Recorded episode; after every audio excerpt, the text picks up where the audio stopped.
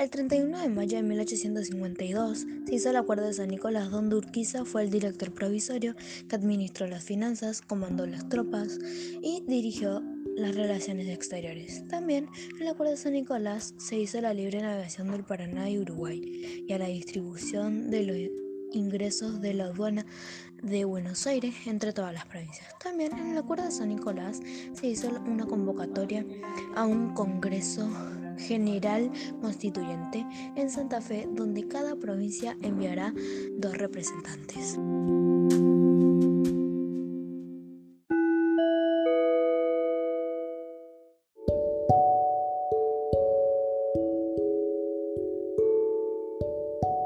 Acuerdo de San Nicolás.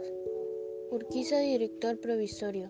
Administrar finanzas, comandar las tropas, dirigir las relaciones exteriores. Libre navegación del Paraná y Uruguay. Y la distribución de los ingresos de la aduana Buenos Aires entre todas las provincias. convocatorio a un Congreso General Constituyente en Santa Fe donde cada provincia enviaría, enviaría dos representantes. Buenos Aires rechazó el acuerdo de San Nicolás porque no le gustaban las medidas económicas que le quitaban privilegios a esas provincias.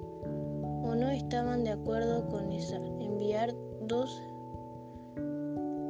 dos representantes porque su población era mayor. Por eso, estos motivos pueden ser no envió no envió diputados al Congreso. Síntesis desde noviembre de 1852, 1 de mayo de 1853.